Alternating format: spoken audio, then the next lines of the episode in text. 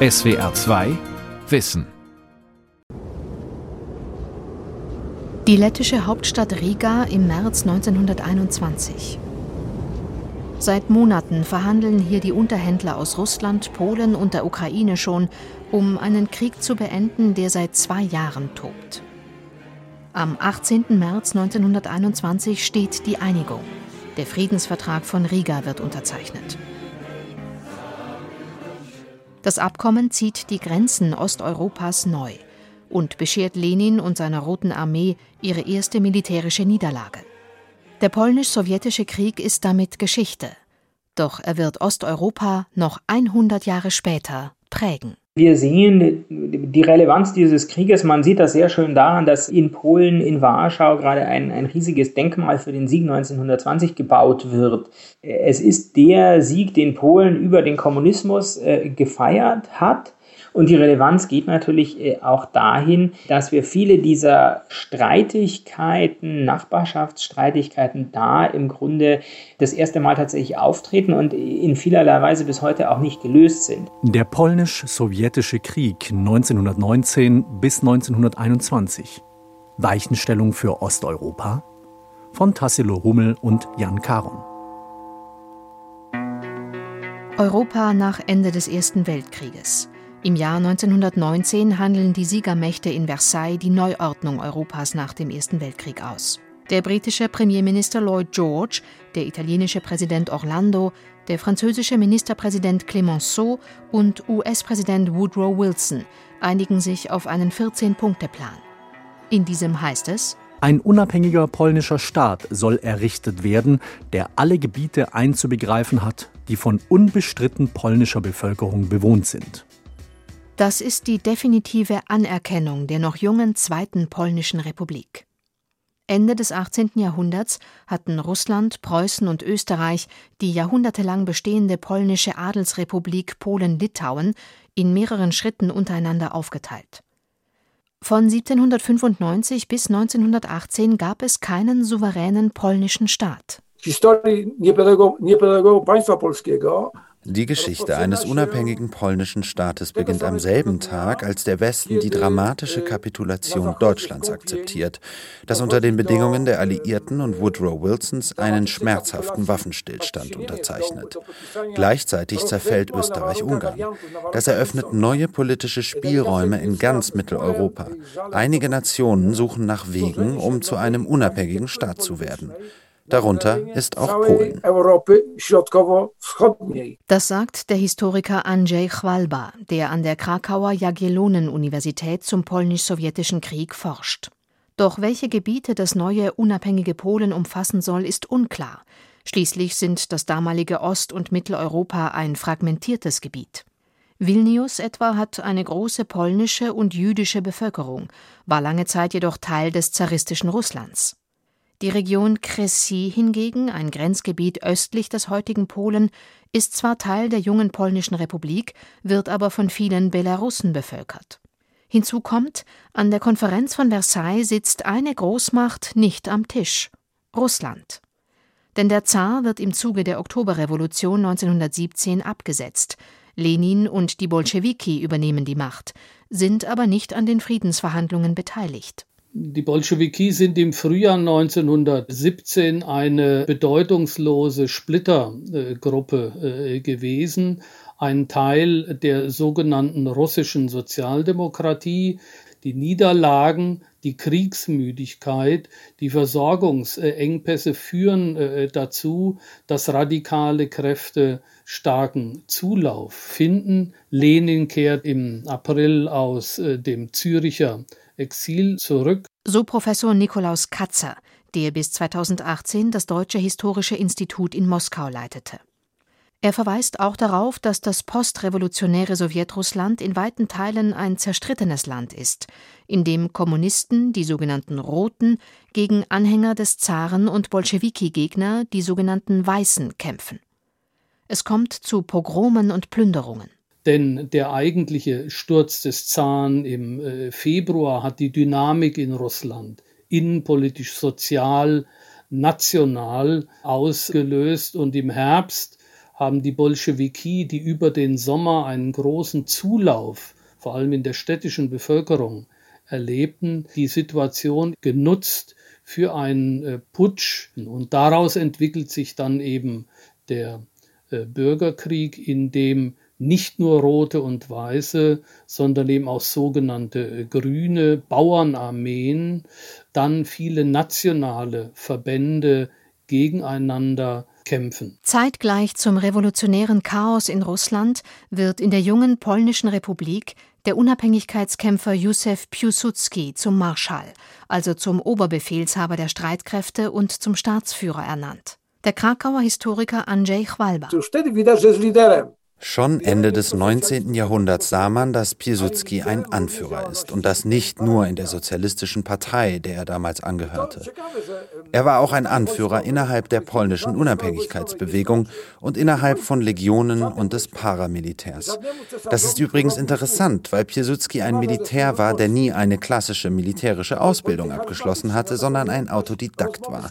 Dieser Piłsudski war ein Charismatiker, der die Fähigkeit hatte, mit jedem zu sprechen, sowohl mit Aristokraten auf Französisch, Deutsch oder Russisch als auch mit Arbeitern und Bauern.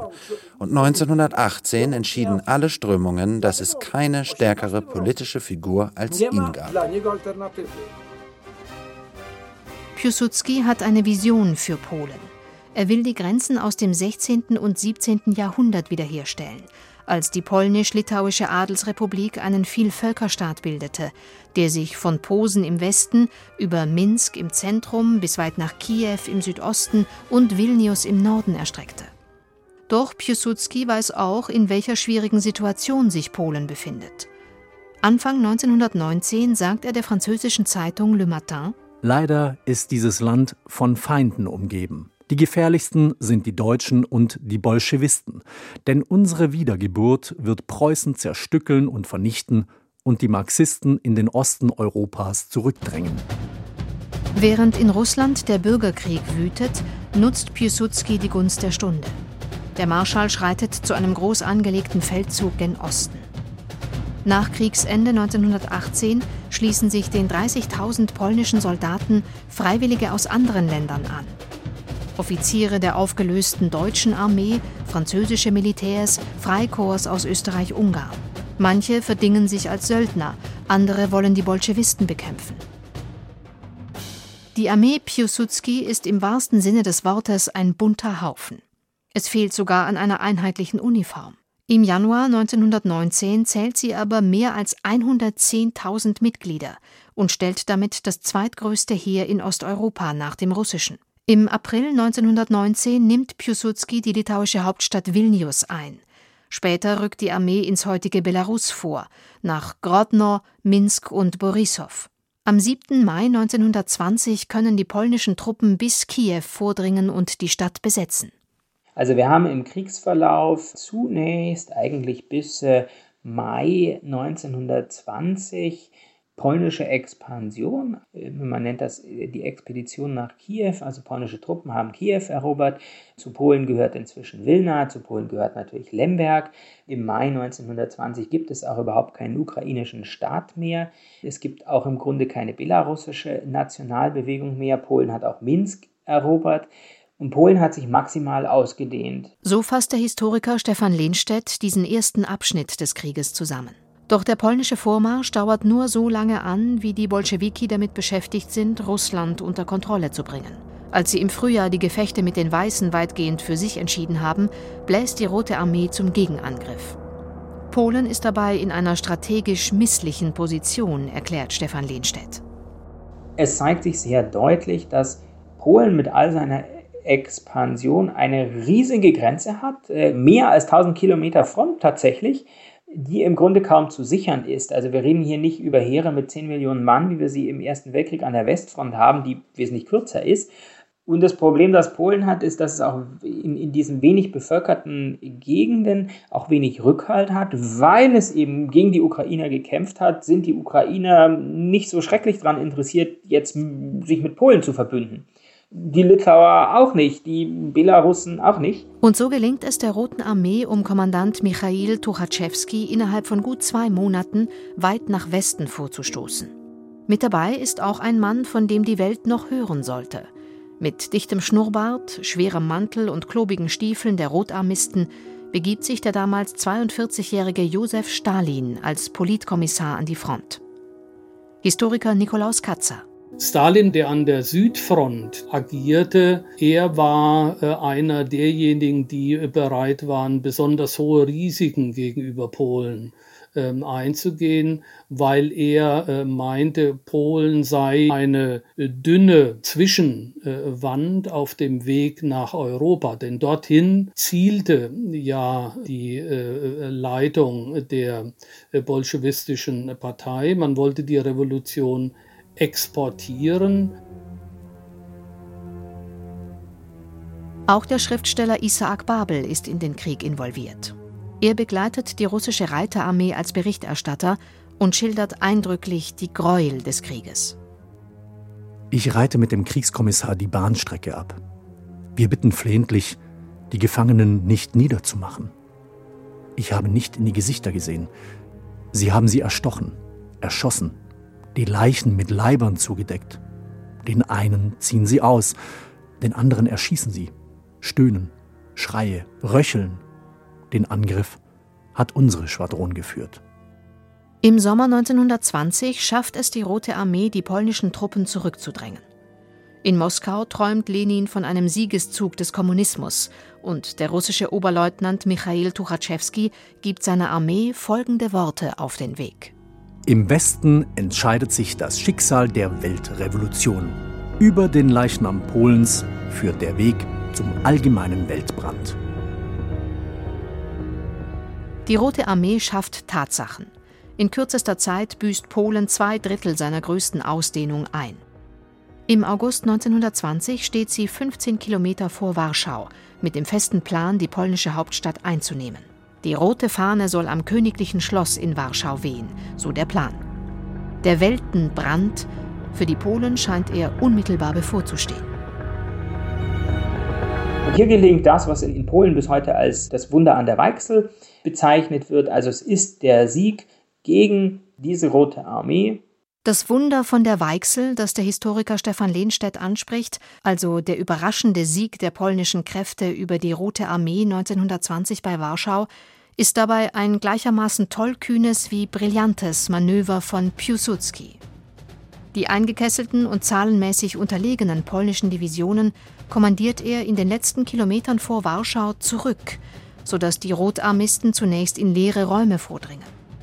Gleichzeitig beordert er eine Reservearmee, die aus erfahrenen Soldaten besteht, zu einem Gegenangriff über die Flanken. Ein militärisches Wabonk-Spiel, wie der polnische Historiker Andrzej Chwalba erklärt. I wtedy Piłsudski przygotował projekt, die Rote Armee befand sich im Norden und Nordwesten Warschaus, weil sie die Kommunikations- und Transportlinie zwischen Warschau und Danzig unterbinden wollte.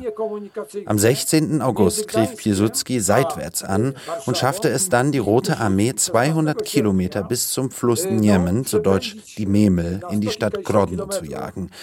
Die bolschewistischen Truppen wurden durch einen Überraschungsangriff vertrieben. Ein Militärmanöver, das bis heute einzigartig bleibt. Der britische Diplomat Edgar Dabernon, der den polnisch-sowjetischen Krieg als Beobachter erlebte, zählte die Schlacht zu den wichtigsten der Weltgeschichte und verglich sie mit dem Sieg der Athener bei Marathon in der Antike, mit der normannischen Eroberung Englands und mit Napoleons Niederlage bei Waterloo. Das war ein Meisterstück. Was Piłsudski gelang, war so einflussreich, dass diese Schlacht von Warschau bis heute in den Akademien des Generalstabs und den Militärakademien vieler Länder der Welt untersucht wird. Diese Schlacht war außerdem für Zentraleuropa immens wichtig. Wenn die Schlacht verloren gegangen wäre, gäbe es heute kein Litauen, kein Finnland, keine Vielzahl von Staaten. Das Schicksal Europas stand auf dem Spiel.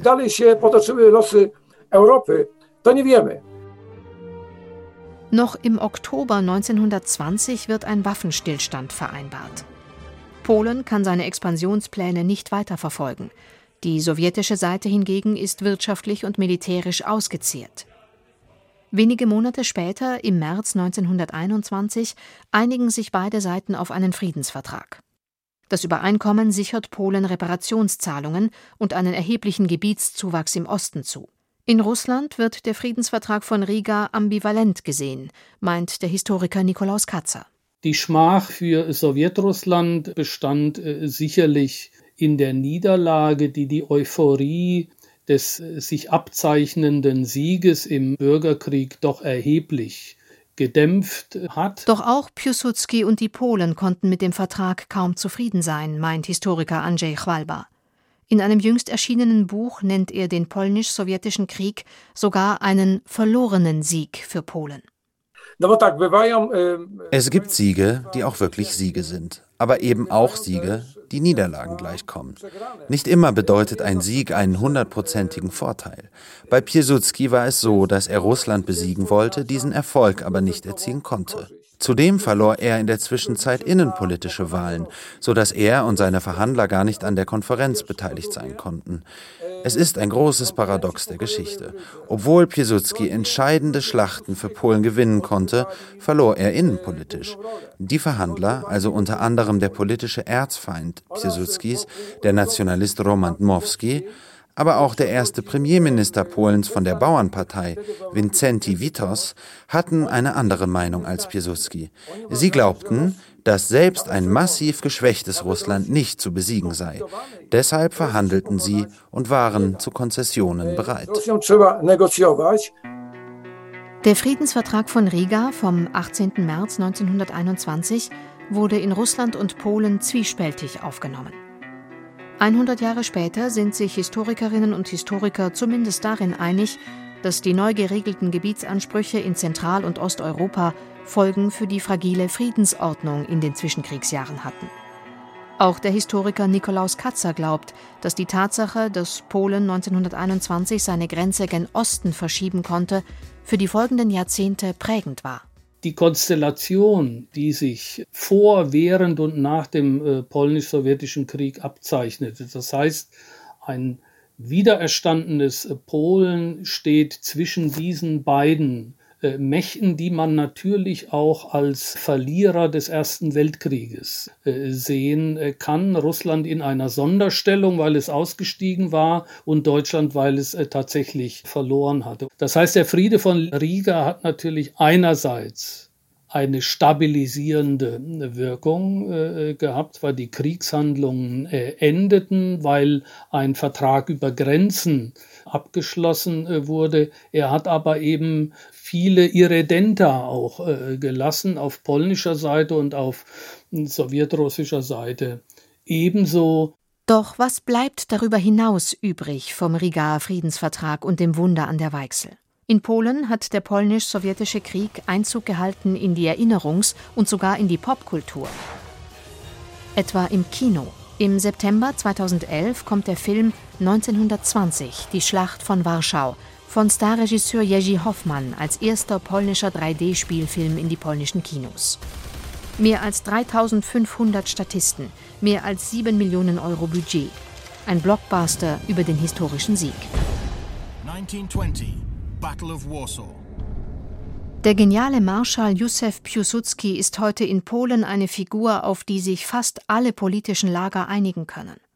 Bis auf Vertreter stramm rechter Splitterparteien und Publizisten, die noch nationalistischer denken als die rechtspopulistische Regierungspartei PiS. Diese zum Teil extrem rechten Kreise behaupten, Piłsudski sei kein wahrer Patriot gewesen.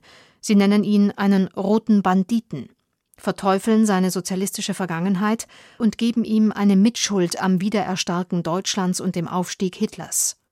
Doch für den Großteil des Landes herrscht Konsens über Piłsudskis Verdienste. Jeder Schüler und jede Schülerin hört im Unterricht vom Nationalhelden.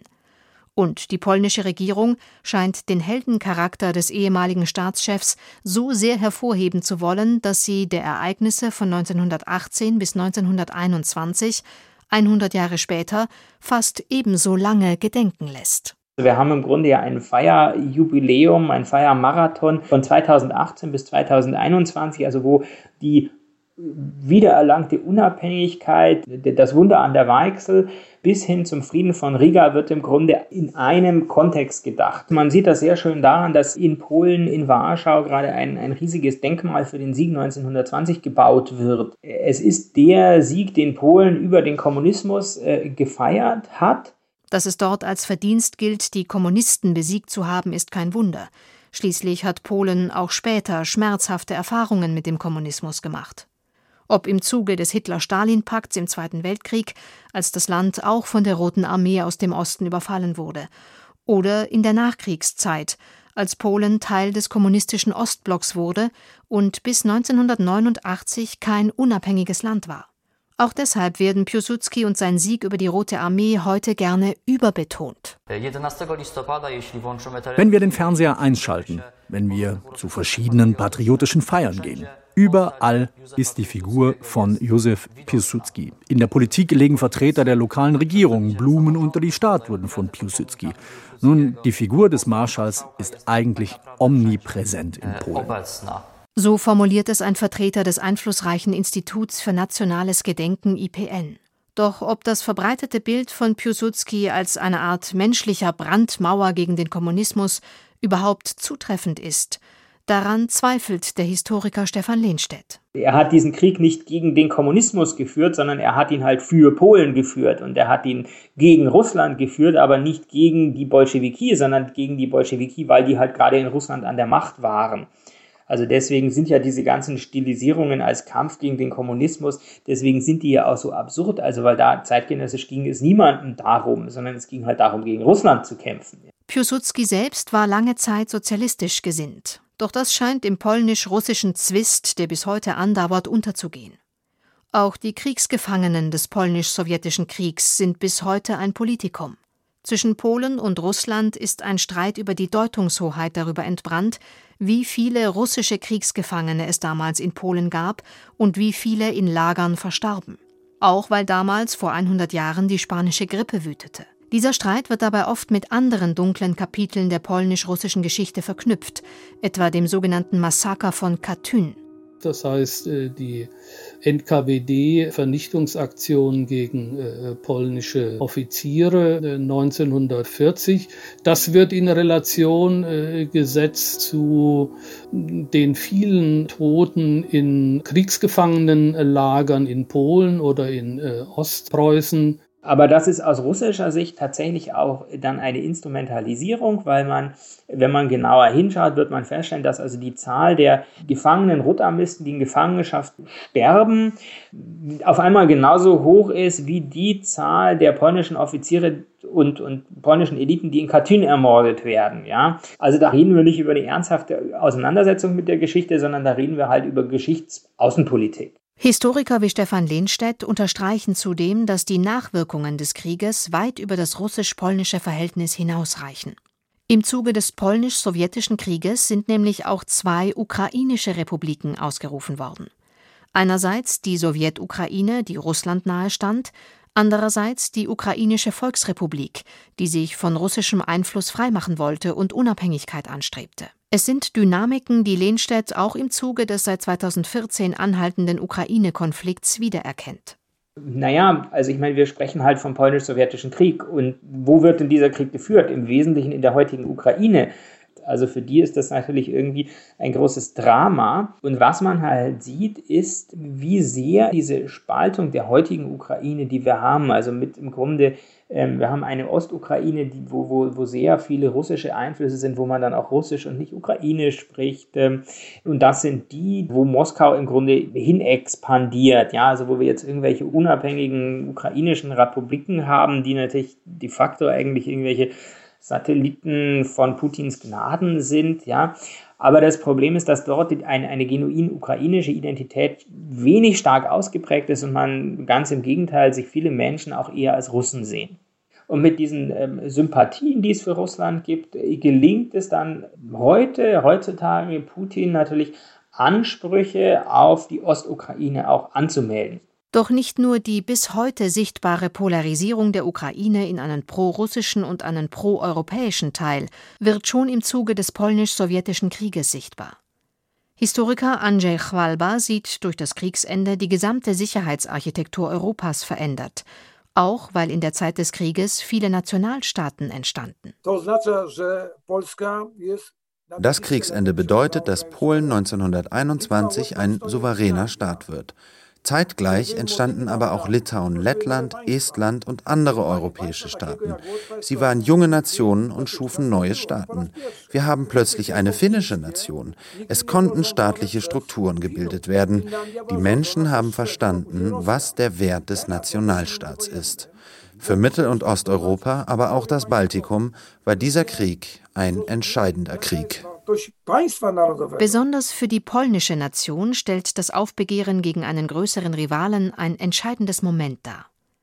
Denn in der polnischen Geschichte, die seit jeher geprägt war von der Angst, Spielball der Großmächte zu sein, stellt der Sieg gegen die Sowjetunion eine neuartige Erfahrung dar. Von der Unterjochung konnte man sich freimachen, das eigene Territorium nicht nur verteidigen, sondern den großen Rivalen im Osten sogar in die Schranken weisen. Und insofern hat es natürlich einen, einen gesamtgesellschaftlich sinnstiftenden Charakter.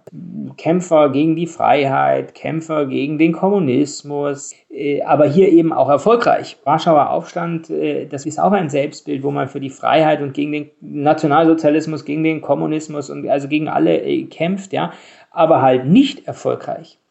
Und insofern ist es natürlich ein, ein Element, wo es eigentlich überhaupt keine, keine negativen Konnotationen gibt. Mein Stefan Lehnstedt. Andererseits wünscht sich der Historiker jedoch mehr Reflexion darüber, ob der Nationalheld Józef Piłsudski rückblickend nicht auch mitunter problematisch war. Auch wenn der Marschall kein Nationalist war, hatte er einen Hang zum Autoritarismus.